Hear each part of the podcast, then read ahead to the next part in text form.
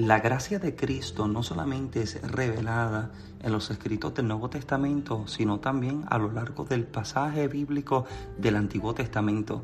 En el Antiguo Testamento, dentro de las diferentes historias, podemos encontrar una manifestación extraordinaria de gracia la gracia muchísimas veces la vemos solamente como un regalo o don inmerecido. Sin embargo, la gracia trasciende y profundiza mucho más que eso. Es en esta nueva serie, Gracia y Carácter, donde estaremos mostrando a través de las escrituras cómo esa gracia extraordinaria del Señor se mostró en la vida de diferentes individuos y que al revelarse sobre ellos también manifestó un carácter extraordinario. Hemos discutido cómo hay 60 rasgos del carácter de Cristo en el pasaje bíblico y queremos explorarlos y entender cómo en la vida del creyente cada uno de estos rasgos debería ser manifiesto. Acompáñanos en esta nueva serie titulada Gracia y Carácter. Muchas bendiciones, le habla el pastor Michael Santiago y le damos la bienvenida a este nuevo segmento y a esta nueva serie de mensajes en el podcast. Estamos contentos y convencidos de que algo extraordinario Dios está por hacer en su vida. Antes de escuchar el mensaje, yo le invito a que pueda compartir este podcast y este episodio con la vida de alguien más para que de igual forma pueda ser bendecido. Este podcast lo puedes escuchar en todas las plataformas digitales y también puedes encontrarnos en las redes sociales como Michael Santiago donde también serás bendecido. Ahora bien, escuchemos la nueva serie de mensajes titulada Gracia y Carácter. Para esta ocasión, esta semana, mientras conversaba con el Señor, el Señor eh, me arrojaba luz a una, una escritura que yo sé que nosotros hemos escuchado hablar un sinnúmero de veces, eh, pero dentro de el carácter de Cristo que Dios desea formar en nuestras vidas, la perseverancia es demasiado importante. Diga conmigo perseverancia. La perseverancia y la consistencia son demasiado importantes en la vida del creyente, en la vida del cristiano, porque es uno de los rasgos de las características de Cristo en nuestra vida. Y Dios tiene el deseo de que el carácter de Cristo pueda ir formándose día a día, no solo domingos y miércoles, amén. Día a día que el carácter de Cristo pueda ser formado en nosotros. Y para esta ocasión yo le invito a que usted me acompañe a considerar el libro de números. Vamos al libro de números en su capítulo número 14. Yo sé que es una historia que usted conoce demasiado bien. Aquí hacemos referencia a la vida de Caleb y es Caleb quien estaremos utilizando como base de lo que estaremos conversando en esta ocasión. Libro de Números, capítulo 14. Le invita a que consideremos del verso número 20 en adelante. Me acompaña de pie para considerar la palabra. Aleluya, lo confirma con un fuerte amén al encontrarlo. Aleluya.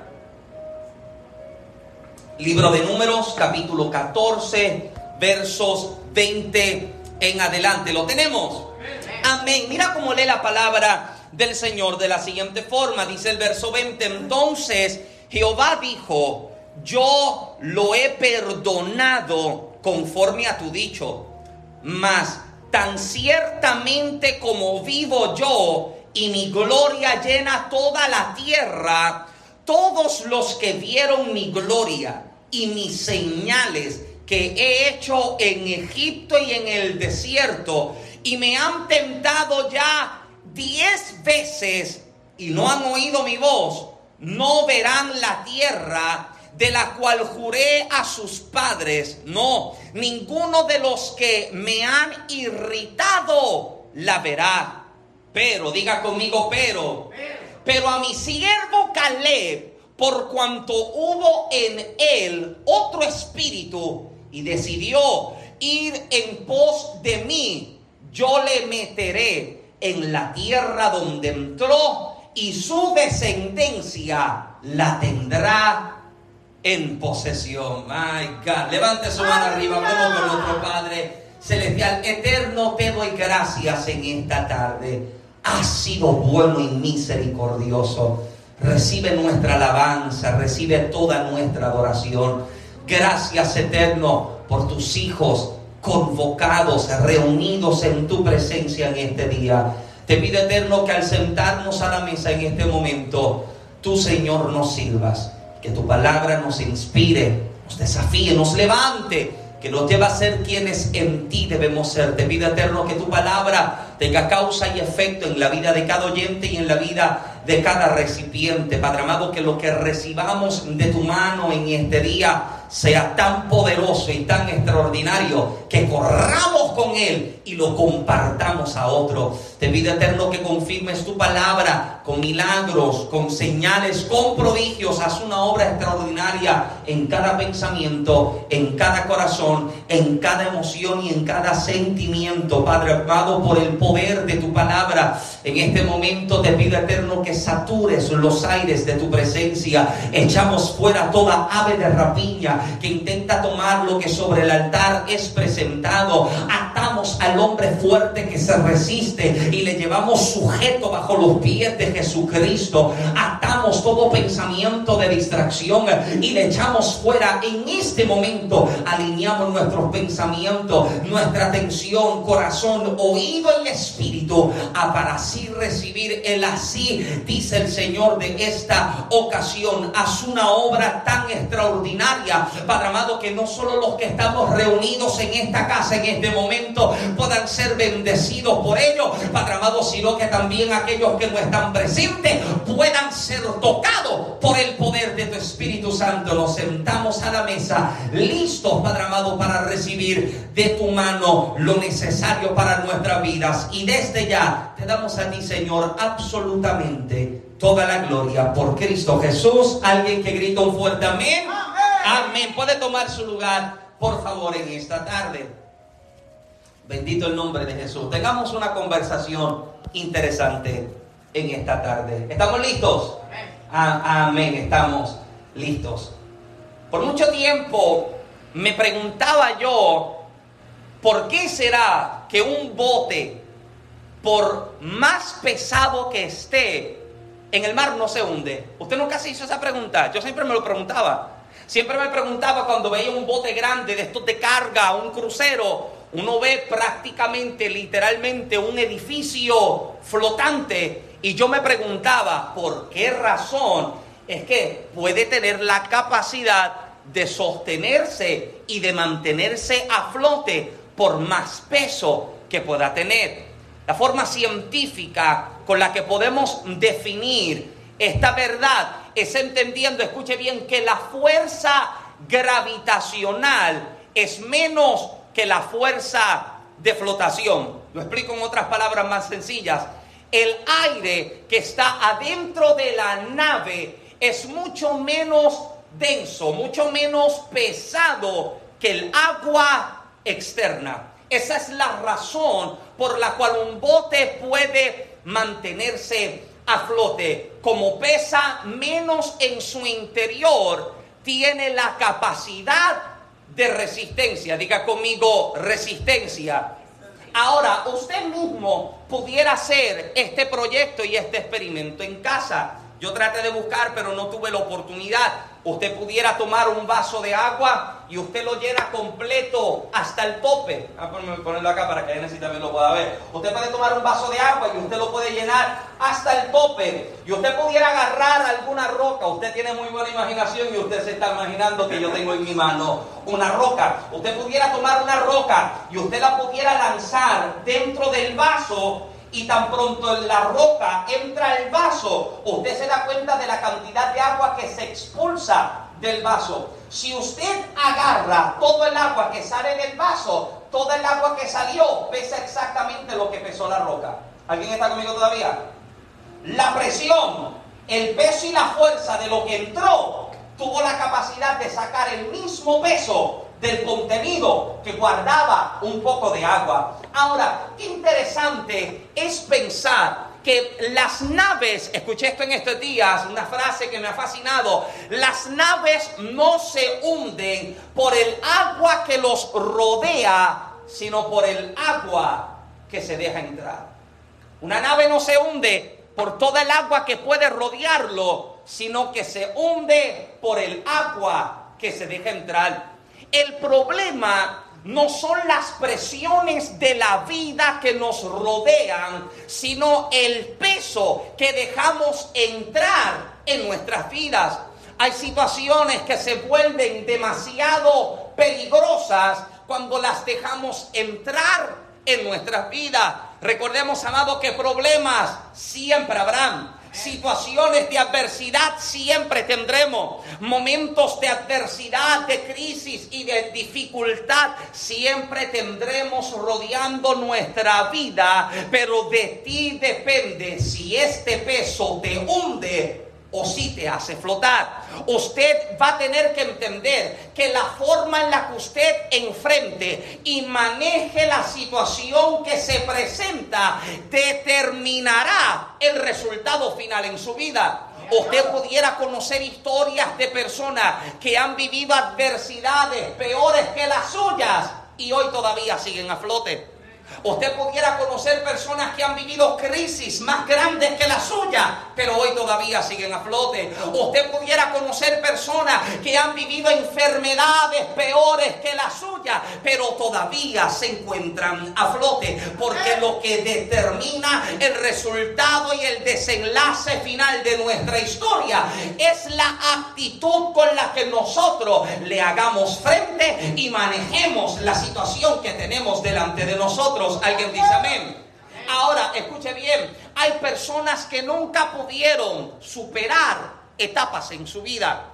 Hay personas que al día de hoy todavía se encuentran peleando con la misma situación, peleando con el mismo problema, peleando con el mismo gigante. ¿Sabe por qué? Porque dejaron que el peso externo se convirtiera en un peso interno. Dejaron que los problemas externos entrara en lo más adentro de su vida, valga la redundancia, permitieron que lo externo se convirtiera en interno.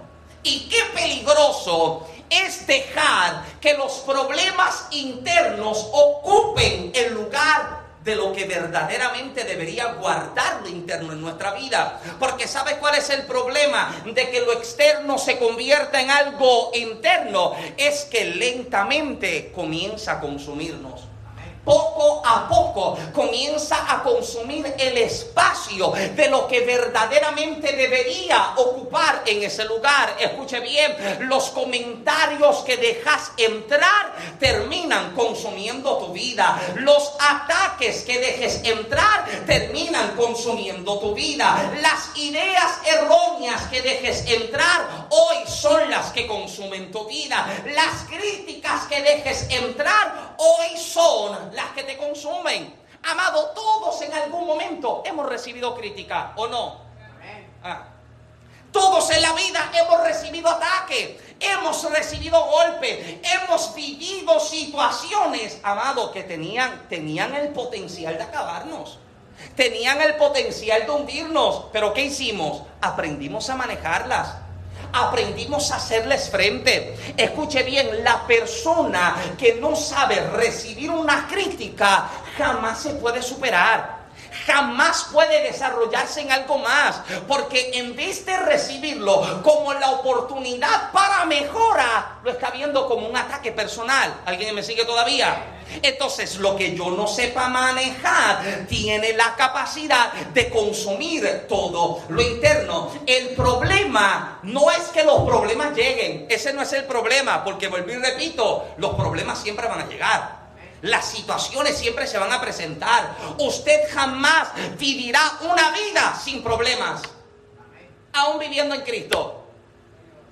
Que Dios tenga misericordia del mentiroso que nos hizo creer en algún momento que llegando a Cristo todo problema desaparece. No, yo sigo, yo sigo todavía enfrentando problemas y situaciones. Todavía sigo enfrentando dolencias y enfermedades. Todavía sigo enfrentando crisis y situaciones. Pero ¿qué va a determinar el desenlace final de mi historia? La forma en la que yo decida afrontar esto que decide detenerme. Ahora, tiene la capacidad de hundirme, como también tiene la capacidad de mantenerme a flote. Y repito, el problema no es que lleguen los problemas, el problema es que entren. No es que lleguen, sino que entren.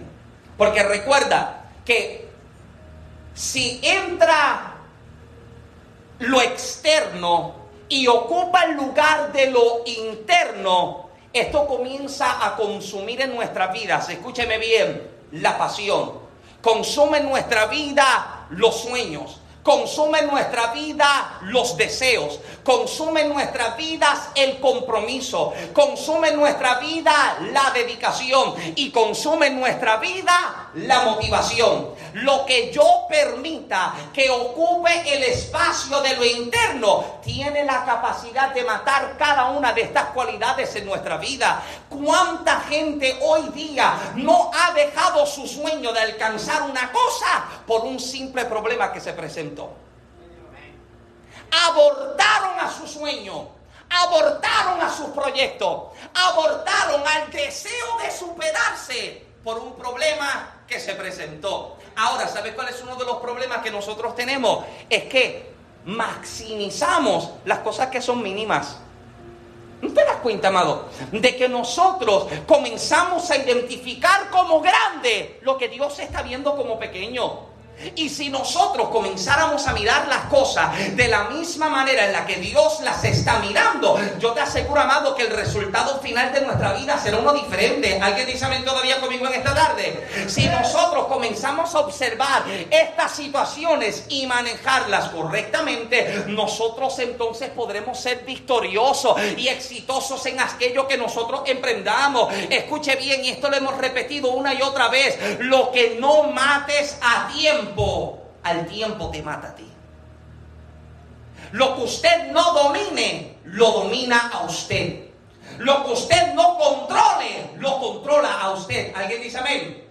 Lo que nosotros no aprendamos a hacerle frente terminará siendo aquello que ocupa el espacio de lo que verdaderamente es importante en nuestra vida. Por eso es demasiado importante entender que nosotros vamos a tener que identificar, diga conmigo, identificar Gracias. Identificar cuáles son aquellas cosas que están tratando de ocupar el espacio de lo que verdaderamente debería ocupar el espacio personal, el espacio importante y el espacio verdadero en nuestro interior. E identificar cuáles son aquellas cosas que te impiden estar donde debes estar. Porque este es el problema. No solamente consume lo interno en tu vida, sino que también te limita en tu progreso. Te impide ocupar la posición que desde la eternidad del Eterno dijo que era para ti. Hello. ¿Sabes cuánta gente ha sido llamada por Dios para cumplir con llamados, para cumplir con ministerio, para cumplir con potencial? Pero como los problemas externos se convirtieron en problemas internos, esto que era externo ocupó el espacio de lo que verdaderamente estaba en tu vida. Y el problema es que esto nunca te va a permitir cumplir con tu potencial, cumplir con tu propósito y te impide ocupar tu posición. Si dejo que entre, me va a dominar. Si dejo que entre, a mí me va a detener. Amado, permítame, permítame predicar un poquitito. Yo me crié la mayor parte de mi vida escuchando a la gente decirme cuánto yo no puedo hacer. Hmm. Dios tenga misericordia de usted. Decirme a mí que yo no lo puedo hacer. yo sé, yo sé lo que es criarme toda la vida. Amado, yo estoy consciente de mi situación. Yo estoy consciente de mis limitaciones físicas. ¿Acaso usted cree que yo no las veo? Yo las veo todos los días. Yo estoy consciente de ello. Y yo me crié toda mi vida escuchando a la gente decirme, Michael, no lo hagas por esto. Michael, no lo hagas por aquello. Michael, tú no puedes hacer esto. ¿Y sabes cuál es el problema? Que, que, que tuvieron eso, esos pensamientos y esas palabras en mi vida que me cortaron la oportunidad de poder hacer tanto más me quitaron la posibilidad de entrar en algo más, me quitaron la posibilidad de desarrollarme en algo más. ¿Sabes lo que yo escuchaba mucha gente decirme? Tú nunca vas a poder trabajar con tus manos en algo fuerte porque vas a tener que trabajar sentado. ¿Y quién te dijo a ti?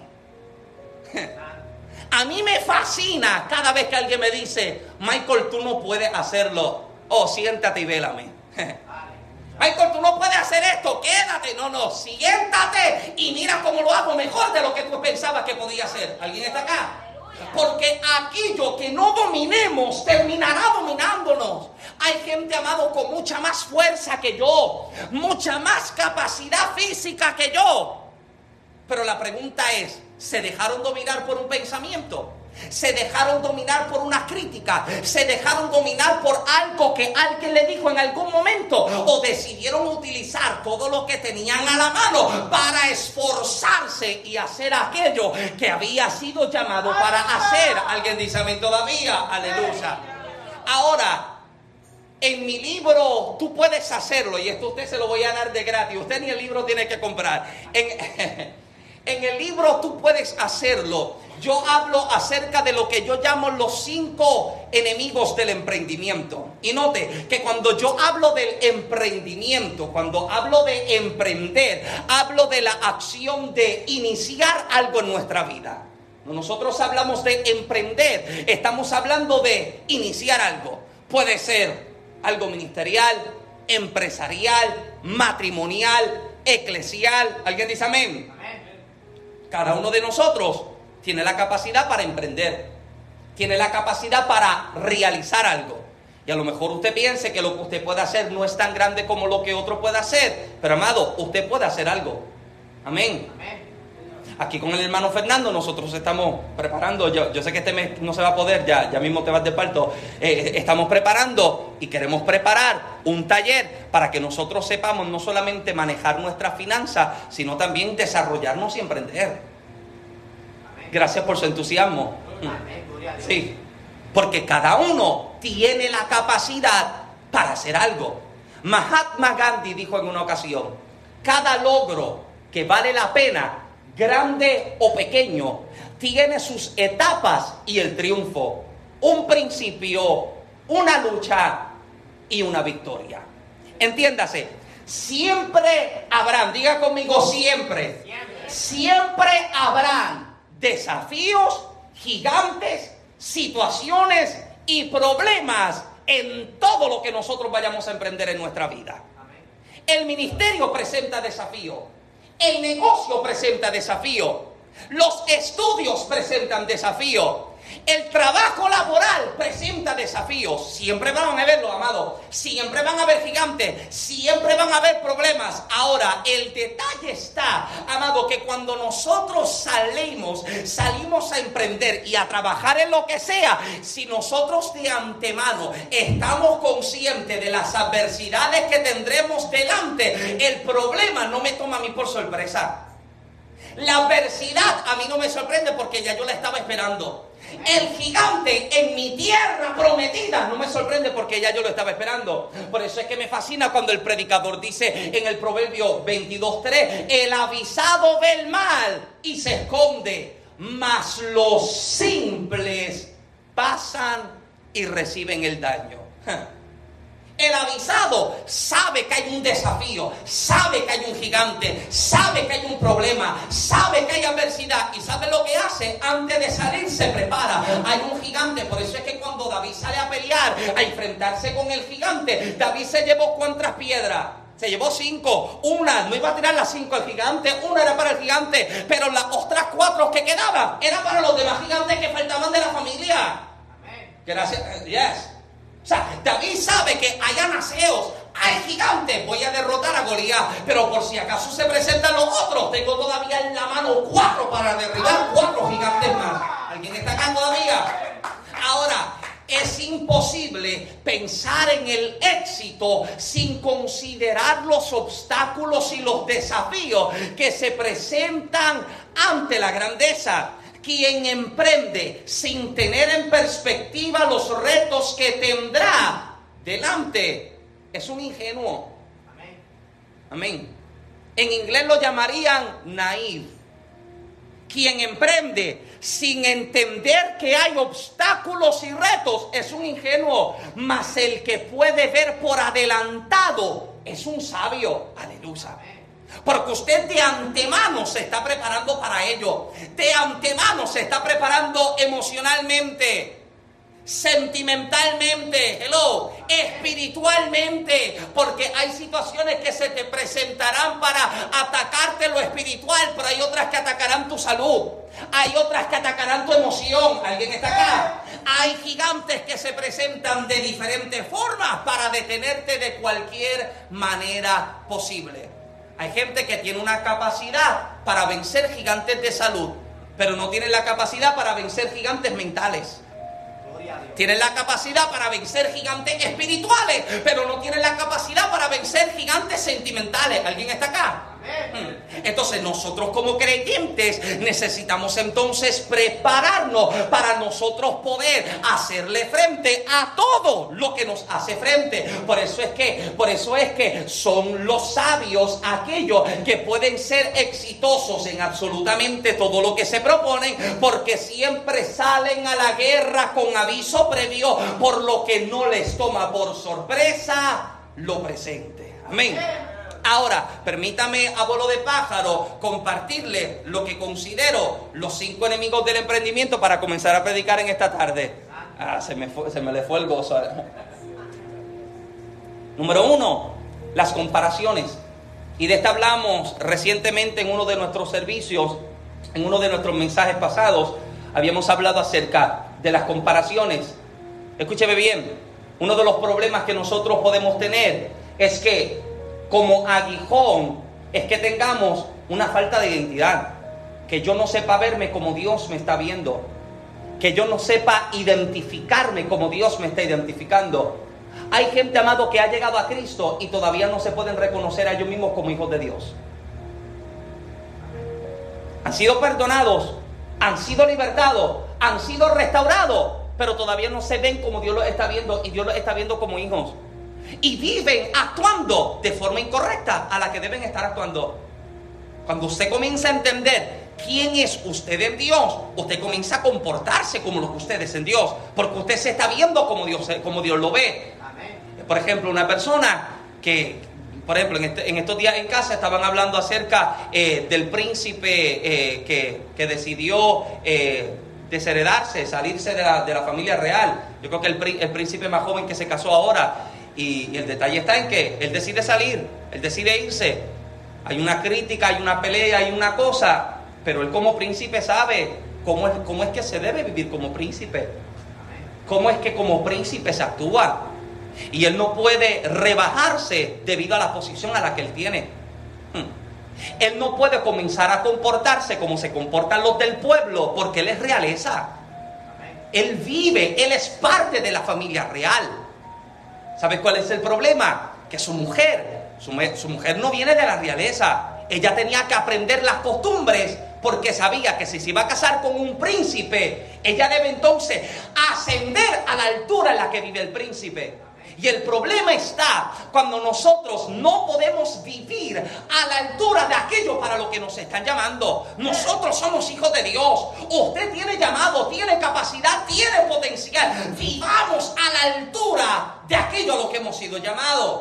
Entonces, tenemos, podemos tener como un aguijón en nuestra vida este pensamiento que nos comienza a acusar. ¿Por qué? Porque comenzamos a comparar lo que yo tengo con lo que otro tiene. Qué cosa tan terrible que la gente pase la vida comparando y midiendo su éxito con el éxito de otros.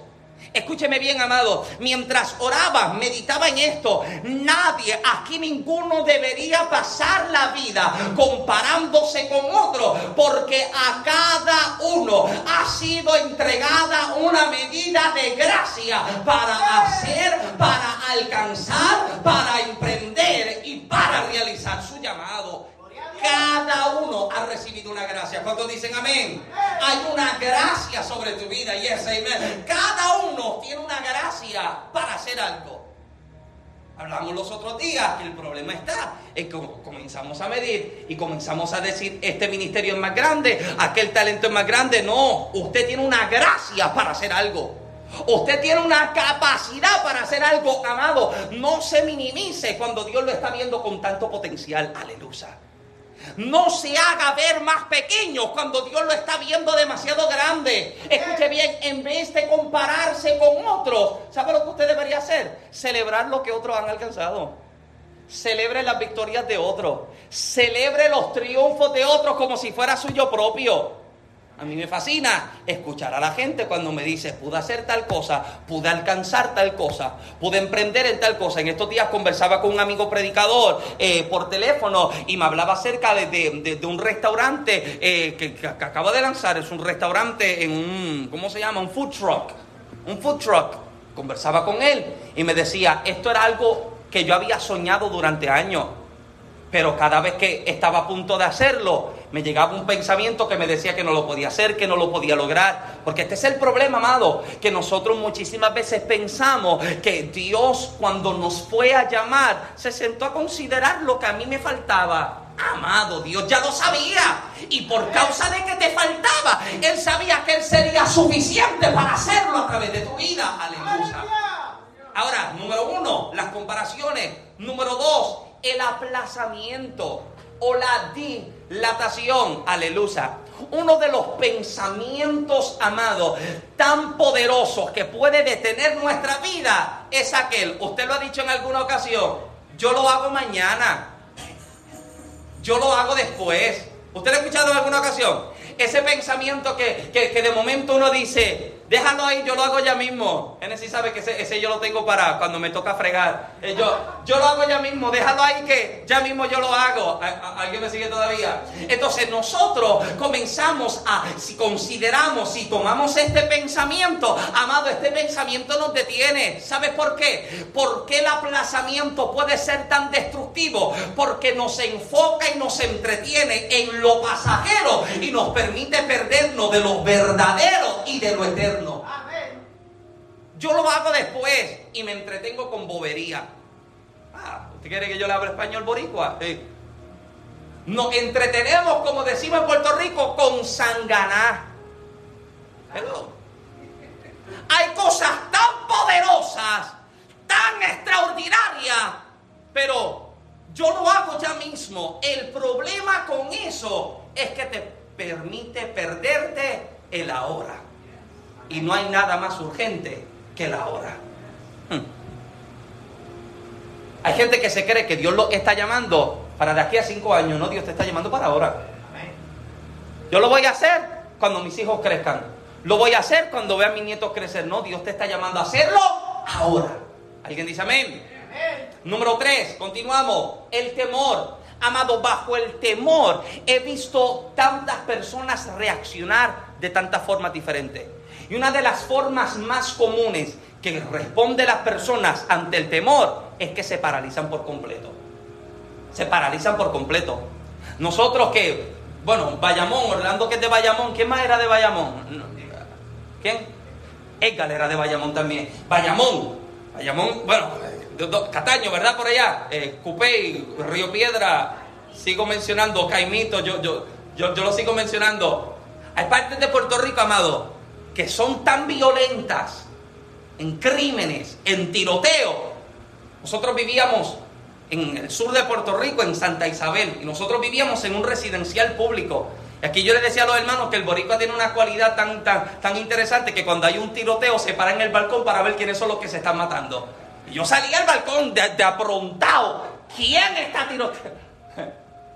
Y cuando salía me daba cuenta de esto Habían personas que corrían para esconderse, habían personas que se paralizaban y les podían gritar, muévete que te matan, y no se movían. Se quedaban paralizados. Y qué poderoso es el temor que ha paralizado los sueños de tanta gente. Porque el temor viene acompañado con pensamientos como estos. Las cosas no te van a ir bien. Nadie te va a apoyar. No va a poder realizarlo. Va a fracasar y todos se van a burlar. ¿Usted ha escuchado ese pensamiento alguna vez? Amado, yo lo escucho a cada rato. Porque el enemigo trata de utilizar el temor para que nosotros no nos desarrollemos en aquello para lo que Dios nos está llamando. Si Dios dijo que usted lo haría, es porque Él te acompañaría para hacerlo. No te va a dejar a que usted lo haga solo. No, no, Él se mete contigo. Eso es lo que me fascina de Dios. Él está tan comprometido en realizar algo que Él se mete. Ahora, usted va a hacer lo que usted le toca, Dios va a hacer lo que Él le toca. Dios nunca va a hacer lo que, lo que, lo que está dentro de tus capacidades para hacer. Pero Él siempre hará lo que no está en tus capacidades para hacer. Por eso es que Él toma lo imposible y lo hace posible, porque para usted es imposible, pero para Él es cosa fácil. Pero te dice, haz lo tuyo, yo voy a hacer lo mío. Dios no va a tomar la palabra y me la va a meter así todo de golpe en la cabeza. No, amado, yo me la tengo que leer. Yo me la tengo que estudiar. Yo tengo que prepararme. ¿Alguien dice amén? Yo necesito tomar el tiempo para leer, para escudriñar, para. Y tomo libros de estudio y busco acá y rebusco. Porque Dios quiere que esta palabra pueda vivir en mí. Pero si yo me dejo llevar por el temor, amado, no hago nada. Me detengo. Número cuatro, la frustración. La frustración nos visita a todos y visita de tiempo en tiempo. ¿Y sabe cuál es la vez? La vez más común en que se presenta la frustración luego de que emprendiste y las cosas no te resultaron.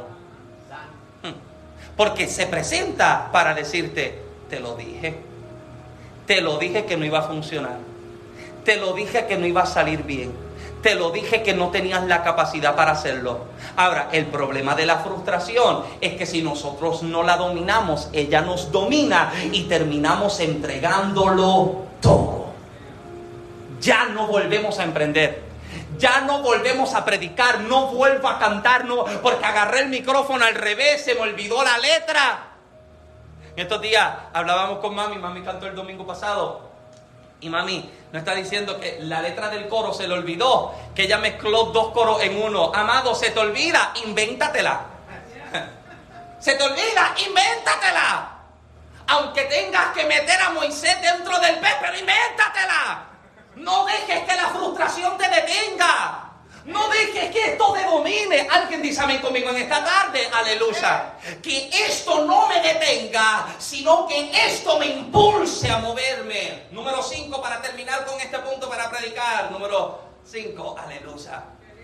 Los falsos amigos y los animadores. En inglés los llamaríamos los cheerleaders.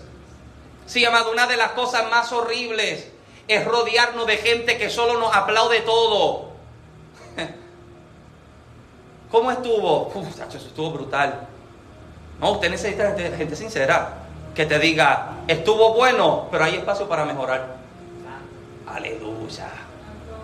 Estuvo bueno, pero creo que lo puede hacer mejor.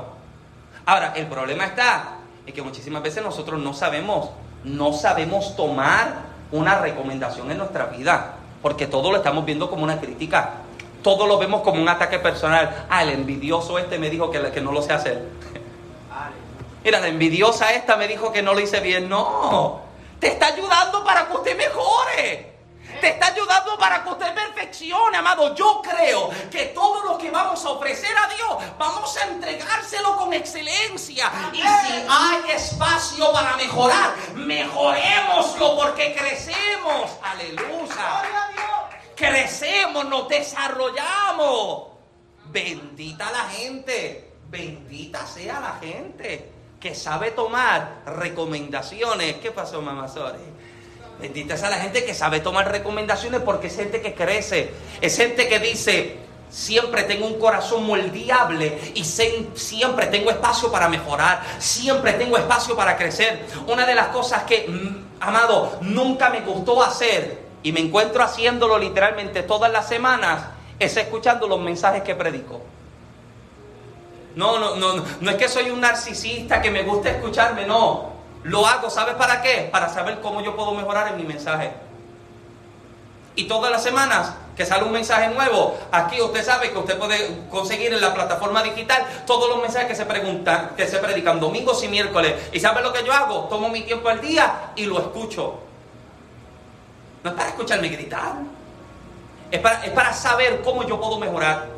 En qué área yo puedo haber dicho algo diferente. Haberlo hecho de forma distinta para que fuese más efectiva. ¿Por qué? Porque siempre debe haber espacio para mejora. Amén siempre debe haber espacio para que las cosas puedan, para, que las cosas puedan desarrollarse de forma mejor. Escuche bien, entender los desafíos futuros te prepararán para enfrentarlos con la mentalidad y la actitud correcta. Es por ello que debes equiparte hoy con las herramientas que Dios te quiere entregar para que cuando llegue el momento de lanzarte a emprender en tu ministerio, emprender en tu liderato, emprender en tus proyectos, emprender en tu negocio y emprender en tu llamado, no te desanimes con los resultados, no te desalientes con los obstáculos, sino que puedas superarlos para que no te rindas en el camino. Aleluya.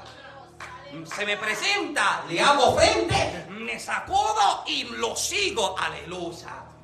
Ahora, les predico todo esto para abrir espacio al mensaje en esta tarde. Aleluya. Usted, se me emocionó tranquilo. Yo estoy. Eh, eh, eh, estamos empezando. Take it easy, tranquilo.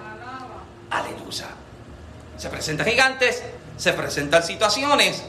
Y el capítulo anterior al que nosotros consideramos, o sea, el capítulo número 13, usted me escuchó un tiempo atrás utilizar este texto como base para un mensaje que yo llevo por título Enfoque y Compromiso. Y es el mensaje que habla precisamente acerca de la misión de los doce espías, usted lo reconoce, usted cuando tenga el tiempo en casa, tome su Biblia para usted leerlo. Capítulo número 13 está detallando la misión que Dios le está dando a Moisés. Dios le está diciendo a Moisés, escoge tu hombres que reconozcan la tierra. Vas a escoger gente que van a entrar a la tierra y el, el propósito, el enfoque de ellos es reconocer la tierra. Ahora, en el texto, este es el verso número 2 del capítulo capítulo 13 dice, envía a tu hombres que reconozcan la tierra. En el texto, la palabra reconozcan que se utiliza es la palabra hebrea que significa tour, la palabra hebrea tour, que significa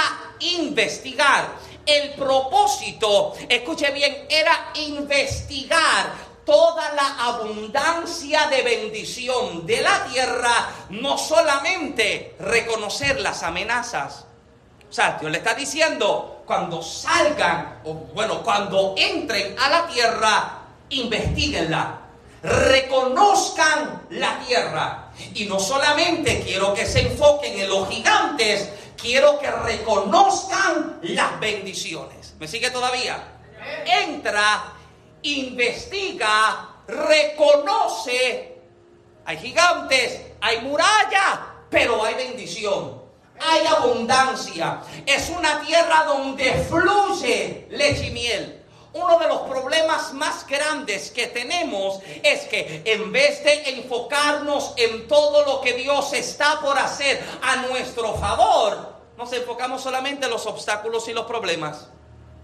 Dios nos está diciendo, del otro lado hay milagros, del otro lado hay provisión, del otro lado hay abundancia, del otro lado mi propósito y mi favor se manifestará sobre ustedes, pero en vez de enfocarme en las abundantes riquezas que Dios tiene, me enfoco en los obstáculos y los gigantes. Y no considero que hay uvas, hay higos y hay granadas. ¿Alguien está conmigo todavía? Me enfoco en el obstáculo y nunca me enfoco en la abundancia de bendición. Escuche bien, no hay problema con que usted quiera saber con lo que se va a enfrentar. De esto hablamos anteriormente. Es sabio saber con qué nos, eh, nos enfrentaremos, sino que el problema está en que minimicemos las bendiciones para maximizar los problemas minimizamos lo que Dios hace y lo que Dios hará para maximizar el gigante, la enfermedad, la crisis, el problema.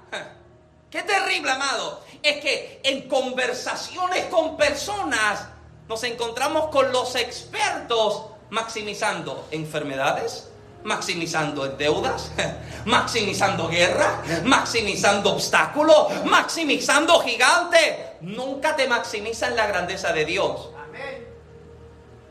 Nunca te dicen cuán grande es Dios, no cuán grande es el problema. De hecho, una de las expresiones que yo saqué de mi, vocabulario y que lucho día a día para, para no, no caer en, en, esta, en esta frase es mi enfermedad. Porque cuando yo lo declaro, yo me estoy apropiando de esto. Hay una enfermedad sobre mi cuerpo, pero la enfermedad no es mía. Entonces nosotros nos apropiamos del obstáculo, mi gigante, mi problema. ¿Alguien está acá? Mi crisis, mi deuda. Amado, si vas a maximizar algo, maximiza la grandeza de Dios sobre tu vida. Sí, yo sé que hay una crisis, pero yo le creo a aquel que es, yo le creo a aquel que es Jireh, yo le creo a aquel, en mi, enfermedad, yo le creo a aquel que es Rafa, en medio de, la, de, las dificultades, yo le estoy creyendo a aquel que sigue siendo el que está presente. Yo, yo no voy a maximizar el problema, voy a maximizar al Dios que va delante de nosotros. Aleluya. Pero, ¿qué hacemos? Maximizamos el problema, la crisis, la enfermedad. Nunca lo escucha hablar de cuán grande es Dios, ni de cuán grande es el gigante que va contigo. No, es que mi gigante, no, si tú tienes un gigante, es el gigante de gigantes. Aleluya. Es el gigante de, que yo te enseño el mío. Hello. Que hay una enfermedad, tranquilo papito, que, que ya mismo llega el que me sana, el que me liberta. Alguien dice amén. Ahora, el problema que encontramos en este escenario es que la gente que sale es gente equivocada, amado. Escuche bien, uno de los problemas más grandes que nosotros como, como creyentes, como gente que emprende, como gente que se desarrolla, es salir con gente incorrecta. Una de las cosas más terribles es salir con gente correcta. ¿Usted recuerda cuando la escritura nos, nos pregunta que podrán andar dos juntos si no estuvieran de acuerdo? Pueden andar dos juntos si no están de acuerdo. Uno está buscando para acá y el otro está buscando para allá. Uno está caminando para allá y el otro está caminando para acá. ¿Alguien está acá? El problema está en que uno terminará dominando a otro. Uno terminará arrastrando al otro. El problema está, escúcheme bien, el problema está en que estos 10, estos 10, cuando vuelven, no se quedan en la conversación de gigantes de muralla de fortaleza entre ellos son tan dañinos que comienzan a llenarle el oído a todo el pueblo de cuántos gigantes hay en la tierra. ¿Alguien está acá? Escuche bien. Yo he tenido en mi vida, yo, Michael Santiago, yo he tenido en mi vida tener que despedir amistades. En mi vida, yo he tenido que distanciarme de familiares. Ay, Michael, pero ¿cómo es eso? Sí, porque hay gente que te detiene. Hay gente que te detiene. Genesis sabe, hay gente de mi familia que yo amo, pero yo no comparto con ellos. Porque cada vez que compartía y le hablaba, era de cuánto problema hay acá y acá. Era una locura. No aportaban nada en mi vida. ¿Qué hago? I'm gonna let you go. Usted va a tener que hacer como Trump, su famosa expresión. You're fired. Despedido. Te amo, pero yo voy a tener que soltarte. Porque es que me está deteniendo. En vez de ayudarme a enfocarme en lo que Dios está haciendo, me estás enfocando en el gigante que es nada en comparación al Dios al que yo le sirvo. Si nosotros vamos a tener que ser sabios y despedirnos, amado, de gente, amado, gente que en ocasiones íntimas uno le, le brinda acceso al círculo más íntimo de tu casa. Vas a tener que dejarlos ir porque sencillamente te desenfocan y te hacen enfocarte en lo que es incorrecto. Este es el problema de salir con este tipo de gente incorrecta. Porque, escuche bien, en vez de ayudarte a ver cuántos higos hay, a ver cuántas granadas hay, a ver cuán pesado es el racimo de uvas, están invitándote a mirar los gigantes, a las ciudades fortificadas, a cuántos problemas hay presentes y a cuántas dificultades vamos a tener. Escuche bien, el problema de los diez no fue eh, eh, que, que ellos mismos se quisieran desenfocar, sino que trataran de desenfocar a todo el pueblo. Este fue el problema, amado. Que ellos se desenfocaron y cuando regresaron al pueblo les dijeron, it's impossible, esto es imposible. ¿Cómo nosotros como casa de Dios vamos a hacer si mira esto, esto, esto, esto? ¿Usted cree que yo no lo sé? ¿Usted no cree que yo sé cuánta dificultad hay? Pero yo le estoy creyendo al Dios que nos habló. Yo no sé a lo que usted le cree o a quién usted le cree, pero yo le estoy creyendo a aquel que nunca falla, que nunca defrauda, que nunca decepciona. Aleluya. Pero el problema de estos diez es que se llegan y se le pegan al oído de todo el que se le preste. Y le dice, yo no sé, pero esto yo no creo que funcione así. Yo no sé, pero esto yo creo que, mira, vamos a terminar cerrando, vamos a terminar volviéndonos a algún otro lugar.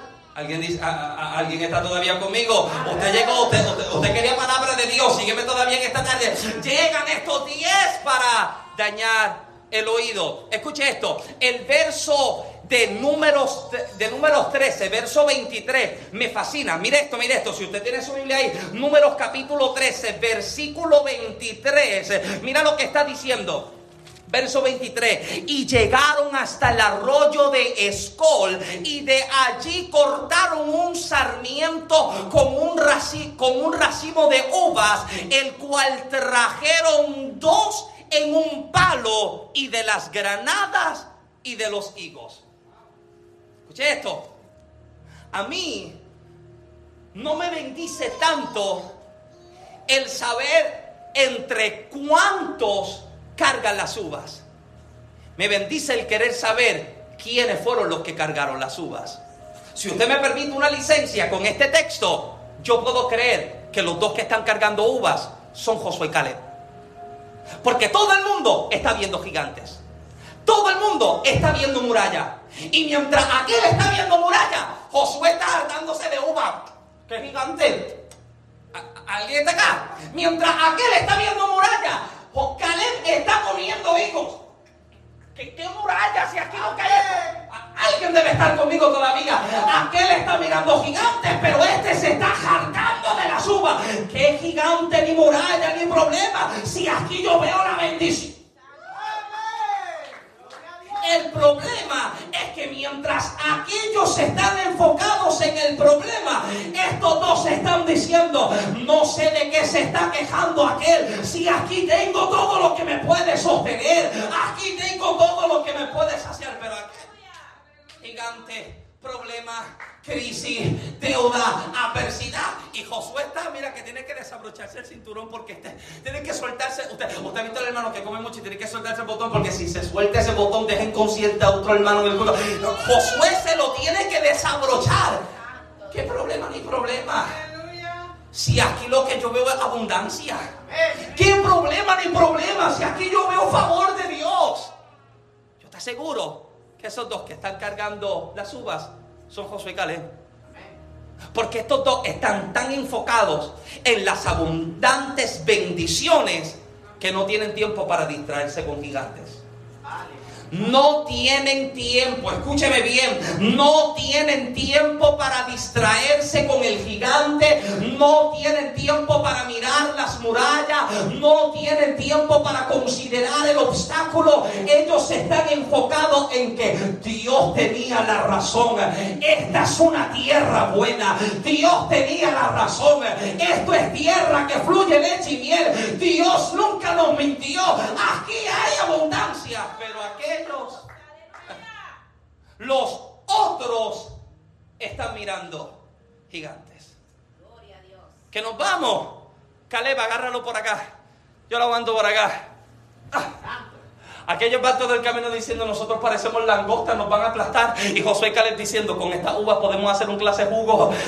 ¿Alguien me sigue todavía? Aquellos todavía están diciendo, es que esos gigantes si nos toman nos van a aplastar. Y Josué diciendo, yo creo que con los higos podemos, podemos hacer un, podemos hacer un, eh, qué sé yo, podemos crear, eh, que, que, si platillos, que si postres. Y aquellos están diciendo, es que esas murallas son impenetrables. Pero Josué y Caleb están diciendo, deja que mi mujer vea lo que yo le voy a traer. Ella va a saber que Dios está con nosotros. Deja que mis hijos vean. Deja alguien tiene que estar acá. Mientras unos se han enfocado en el gigante, hay otros que están diciendo, Dios nunca me defraudó. Él nunca me dejó. Nunca me soltó. Él ha sido fiel y aquí hemos visto las abundantes bendiciones del Eterno. Aleluya.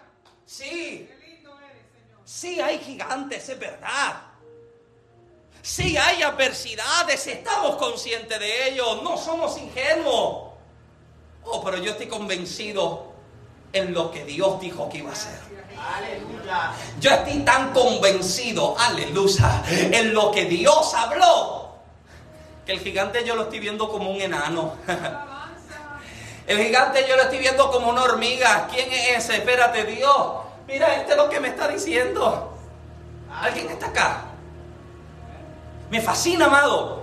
Me fascina que entre estos dos están cargando la abundancia de lo que encontraron y pudieron disfrutar en la tierra. Estos dos llegan hartitos a casa. La mujer no le tuvo que cocinar porque se hartaron de uva, de higo y de granada. ¿Alguien está acá? Tuvieron que hacer dieta luego de... Sí, porque es que, es que estuvo tan bueno que yo no podía parar de comer. Mi amor, si tú vieras lo que Dios tiene allá para nosotros. Pero es que yo escuché, no le hagas caso a ellos. Dios, Dios tiene razón. Esta es la tierra que fluye leche y miel. No, pero es que, amado, usted va a tener que pararle la conversación a cierta gente.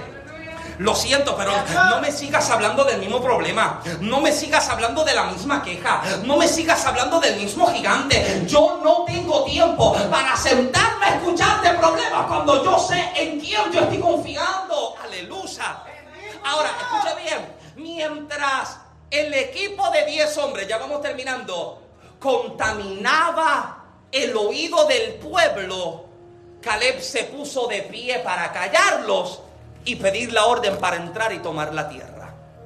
Es en esto lo que yo decía cerrando, porque yo, voy, avanzando, me quedan tres puntitos para terminar rapidito. Somos pocos, amado, usted se lleva, estamos temprano hoy, tranquilo, usted que dice, aleluya. Estos diez están contaminando, llenándoles el oído a todo el mundo de cuántos gigantes, de cuántas murallas, de cuántos desafíos, de cuántos problemas. Pero Caleb se para. Oh, a Caleb la vena del cuello se le brotó. la cara se le puso colorada. Y dijo, ¡Ey, cállense ya! Usted va a tener que callar a gente que lo único que te están hablando es de lo mismo.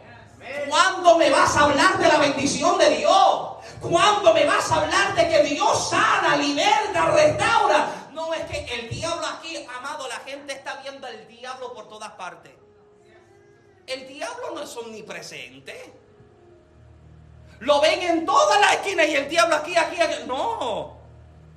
Aquí hemos establecido que hay momentos en que somos sacudidos y no es por el infierno, es por misma mano de Dios.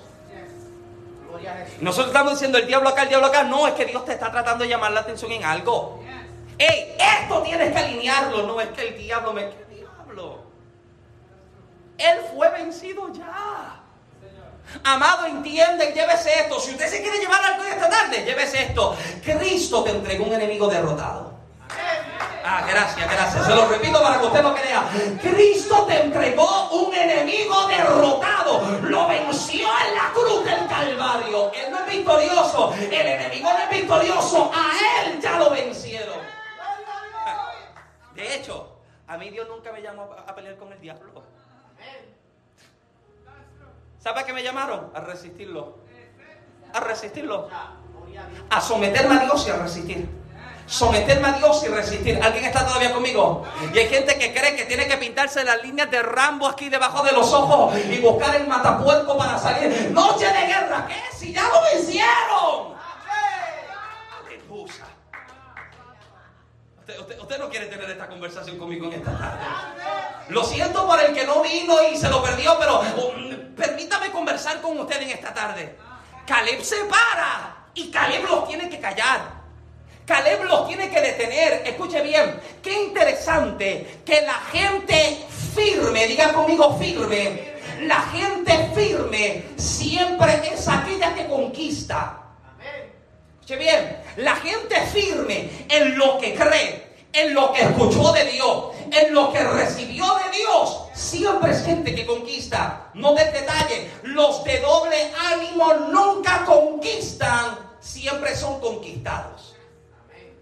Santiago habla acerca de los de doble ánimo. Capítulo 1, verso 8 de su carta. ¿Y qué dice Santiago? Que el hombre de doble ánimo es inconstante en todos sus caminos.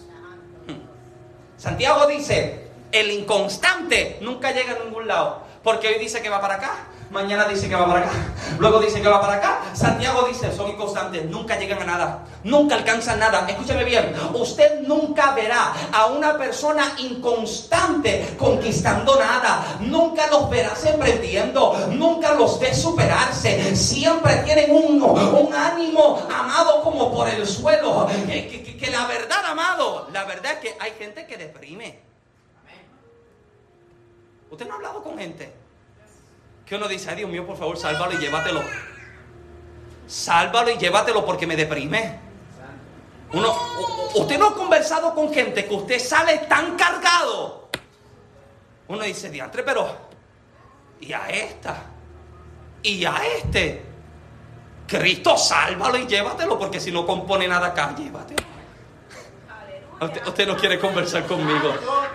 Amado, mi abuelo los llamaría, mi, abuelo diría que andan en Guañangao, esas palabras boricuas, esas palabras de como de campo. En San Germán dicen en Guañangao. Bayamón dicen en Guañangao. No, eh, en Guañangao es como que todo.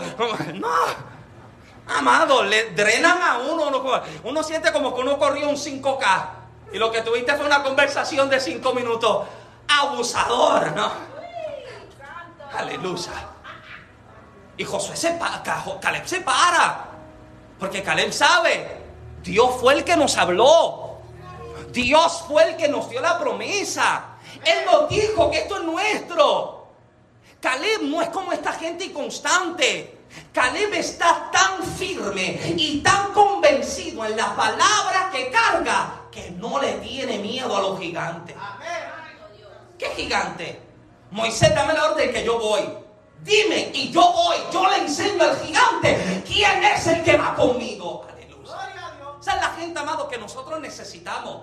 Gente que dice, ¿cuál es el proyecto? ¿Qué es lo que hay que hacer? Vamos, vamos a meterle mano. Ah, amén. Thank you for saying yes. Sí, esta es la gente, amado, que, que sabe y dice, este es el gigante. Ok, pues mira, vamos a hacer esto, esto y esto y esto, porque de esta manera el gigante lo derrotamos. Caleb dice, Moisés, que no me cuquen que yo voy. Camino me busquen que yo salgo. Camino, eh, Moisés, eh, esta gente que se calle. Yo vi, yo vi también gigantes, pero yo vi abundancia. Yo vi murallas, pero yo vi. Tú viste, Moisés, tú me viste llegar con Josué cargando un racimo de uva de tan pesado que era. Eso es lo que hay en esa tierra. Si es gigante, si hay batalla, si hay adversidad, pero yo vi tantas bendiciones de Dios en ese lugar que Moisés, si tú me das la orden, yo entro y yo tomo la tierra en este momento. Caleb se para porque Caleb lo te tiene. Escuche bien, ¿sabes por qué Caleb no puede ser convencido por los diez? Caleb no puede ser convencido por la conversación de estos diez hombres, porque lo que lleva por dentro es más poderoso que lo que está por afuera. Las voces externas no tienen la capacidad de matar la convicción interna que tiene Caleb. Las frases, los comentarios, las críticas de los demás no tienen la capacidad de matar la convicción que tiene Caleb. Sí, yo sé que eso estuvo, pero yo estoy convencido en que Dios nos ha de dar la victoria. Escucha bien, cuando la palabra vive dentro de ti, ella tiene el poder para apagar las voces externas. Ella tiene el poder para apagar las presiones externas. Ella tiene la capacidad de aplastar las adversidades externas. Todos, escuche bien y ya con esto yo voy cerrando para irme. Todos, absolutamente todos, sabemos lo que es vivir etapas y temporadas tan fuertes que nos hemos querido rendir. En algún momento, por algo que vivimos, algo que nos dijeron, algo que hicieron, uno como que dice, Señor, aquí está, ya no, ya, ya, no puedo más. Yo sé lo que es vivirlo, amado. Yo sé lo que es vivirlo no solamente en el ministerio evangelístico, en la pastoral. Usted se da cuenta de cuán agotador es el ministerio. Aquí usted si se sienta a conversar con alguien, usted sabrá, amado, usted sabrá cuán drenante, cuán agotador. ¿Cuántas veces? Estas son cosas, amado, que usted no escucha hablar en mucha conversación, pero qué bueno que podemos ser claros los unos con los otros. Gracias por ese amén silencioso. Aleluya. Podemos ser claros, amado, y podemos entender, hay conversaciones que yo solo tengo con Génesis. Hay conversaciones que se tienen que quedar en el secreto de casa. ¿Alguien está acá? Pero ¿cuántas veces usted no ha tenido que llegar arrastradas a la casa de Dios? No porque se siente obligado de que tiene que estar, no porque usted quiere llegar, pero usted arrastrada a Dios, aquí yo estoy. Escúcheme bien, amado. Yo no puedo tomar de excusa lo que mi cuerpo vive. Yo no puedo tomar de excusa mi problema en mis rodillas, mi problema en mis pulmones. Yo no lo puedo tomar como excusa, amado. Porque todo el mundo pudiera tomar de excusa cualquier otra cosa. No se da cuenta de que cualquiera puede cancelar, puede irse, puede no llegar, pero todo el mundo está demandando y exigiendo del que está al frente. Todo el mundo está demandando y exigiendo del que. No, es que, es que él tiene que estar. Y tú no. Aleluya. Y yo he llegado. Señor, las presiones son tantas, pero es tan poderoso lo que tú me dijiste. Las veces que usted ha querido soltarlo todo, pero hay una palabra, hablamos unos domingos atrás, Jeremías dice, hay un fuego que me consume, no me deja rendirme porque es más poderosa la palabra que usted carga por dentro que las presiones externas que te están invitando a rendirte, que te invitan a soltarlo, que te invitan a no avanzar. Amado, ¿qué usted gana con rendirse? Nada, pero lo pierde todo. Con rendirse no ganas nada, pero lo pierdes todo. Caleb dice, después de tanto que yo vi en esa tierra, ¿cómo yo voy a dejar que esto me dañe en el oído? ¿Cómo yo voy a dejar que esto dañen y contaminen el pueblo? De hecho, fue tan fuerte lo que sucedió en la conversación de los diez con todo el pueblo que la ira de Dios se enciende. Escuche bien esto. Ya con esto yo tengo que ir terminando porque usted tiene que irse. La conversación fue tan fuerte que la ira de Dios se enciende y Dios comienza a hablar a Moisés. Escucha lo que Dios está diciendo. Dios le está diciendo, más ciertamente, verso 21, capítulo 14, número, más tan ciertamente como vivo yo, y mi gloria llena toda la tierra, todos los que vieron mi gloria y mis señales que he hecho en Egipto y en el desierto y me han tentado ya diez veces y no han oído mi voz, no verán la tierra de la cual juré a mis padres, no, ninguno de los que, han, los que me han irritado la verá, pero a mi siervo Caleb. Dios dice, me cansé Ninguno de los que vio mi gloria me vieron proveer. Me vieron hacer maná y codornices descender. Me vieron hacer que agua brotara de la peña. Me vieron manifestar columnas de fuego y de nube. Y nada de esto les convenció que yo estoy con ellos. Ninguno de ellos va a entrar a tomar la tierra. Excepto Caleb. ¿Sabes por qué a Caleb Dios tiene que hacer una excepción? Esto me fascina. Me fascinan las excepciones de Dios. Porque Dios dice, excepto Caleb. ¿Por qué? Caleb me creyó a mí.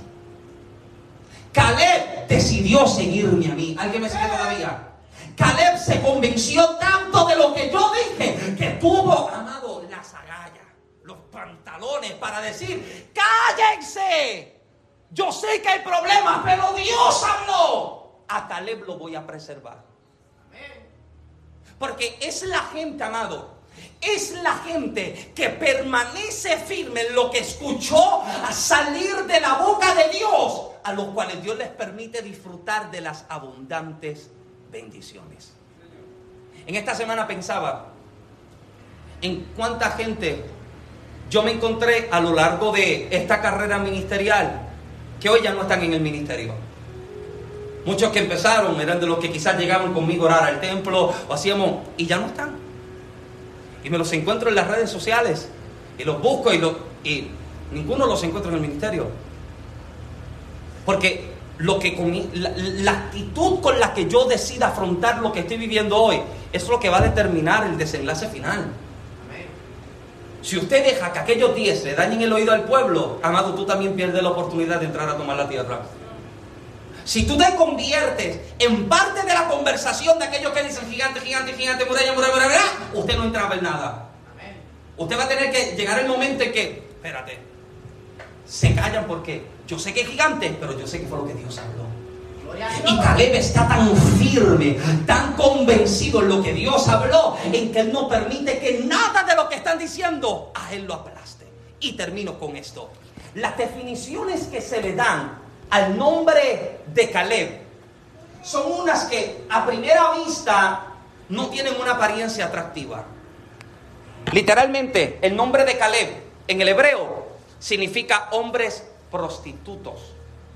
¿Alguien me sigue? Así de fuerte es el nombre de Caleb. Sin embargo, hay gente que solo tiene la capacidad de ver lo peor en la gente. Pero Dios siempre tiene la capacidad de ver lo mejor en la gente. ¿Por qué? ¿Por qué digo esto? Porque si yo me quedo pensando en lo que el nombre de Caleb significa, porque literalmente Caleb significa perro, y cuando habla de perro, literalmente habla de hombres prostitutos. Eso literalmente, cuando usted busca la definición y la raíz del nombre Caleb, esto es literalmente lo que define. Pero si yo me voy a lo que significa su nombre de perro, y esto lo he compartido antes, yo me pudiera entender de que hay algo tan poderoso en esto. Uno de los animales, uno de los perros debería decir que más miedo le causa a la gente, ¿cuál es? El pitbull. Uno los ve y uno los asocia con peligro, con ataque, con pelea, porque es la mala reputación que se le ha dado. Sin embargo, Genesis tiene una amiga que tiene, la, eh, eh, eh, hembra, ¿verdad? Ella, la pitbull más boba que usted ha visto en la tierra. Una parata de animal que tiene una cara así de grande y un amor. Sin embargo, lo interesante del pitbull es que en su mandíbula tiene la fuerza de 200 libras de presión. Por eso es que el, pitbull es tan peligroso. ¿Sabe por qué? Porque cuando el pitbull se encuentra peleando con un enemigo y lo agarra, literalmente lo muerde, el pitbull solo suelta a su enemigo cuando escucha una de dos cosas. Número uno, cuando escucha a su enemigo rendirse. Número dos, cuando escucha que algo se parte. Una de dos razones es por la cual el pitbull termina soltando la mordida tan poderosa que tiene cuando su enemigo se rinde o cuando algo se parte. Y hay gente como Caleb, Josué capítulo 14, Caleb tiene 85 años de edad. Y está hablando con Josué. Y le dice, Josué, tú recuerdas hace 45 años atrás, Dios habló por medio de Moisés y me prometió que la tierra que pisara la planta de mi pie sería mía. Josué, tengo 85 años, pero me siento tan fuerte como hace 45 años atrás. Esa tierra yo sé que tiene gigantes. Esa tierra yo sé que está infestada por enemigos. Pero Josué, dame la orden y hoy yo entro a tomar la tierra que a mí me pertenece. La actitud de Caleb es la siguiente, si esto es mío, yo voy a pelear hasta que el enemigo lo suelte. Si lo voy a agarrar, lo sueltas o te parte, lo sueltas o se quiebra. Caleb dice, si esto es mío, tengo 45 años de experiencia de haber esperado. Josué, ¿tú crees que yo ando como un bastón quejando? ayudándome. No, yo tengo la fuerza de hace 45 años atrás. Porque Josué, Caleb le está diciendo, Josué, yo sé que esa tierra tiene gigante, tiene desafíos, tiene problemas. Pero yo sé que Dios me dijo que esa tierra es mía. Y yo voy a agarrar al enemigo por el cuello y decirle, amado, hay gente que hoy va a tener que ponerse bravo. O suelta mi familia o se quiebra. O suelta mi casa o te quiebro. Caleb dice, si esto es mío, nadie me lo quita jamás. Aleluya. Usted va a tener que, mira, sacudirse, dejar la queja. En Puerto Rico diríamos la changuería. Dejar la changuería. Esto es mío. Voy a tomarlo ya. Yo voy a entrar, lo voy a conquistar. Amado, porque problemas hay todo. Problemas hay siempre. Pero yo no lo voy a hacer frente como, como lo hace cualquier otro, no, yo le voy a hacer frente entendiendo de que ya fue vencido, ya fue derrotado, la victoria es mía, la promesa me la entregaron y si, si se pone bravo, lo agarramos y apretamos hasta que se rinda o hasta que algo se parta. Póngase de pie conmigo en esta tarde, por favor.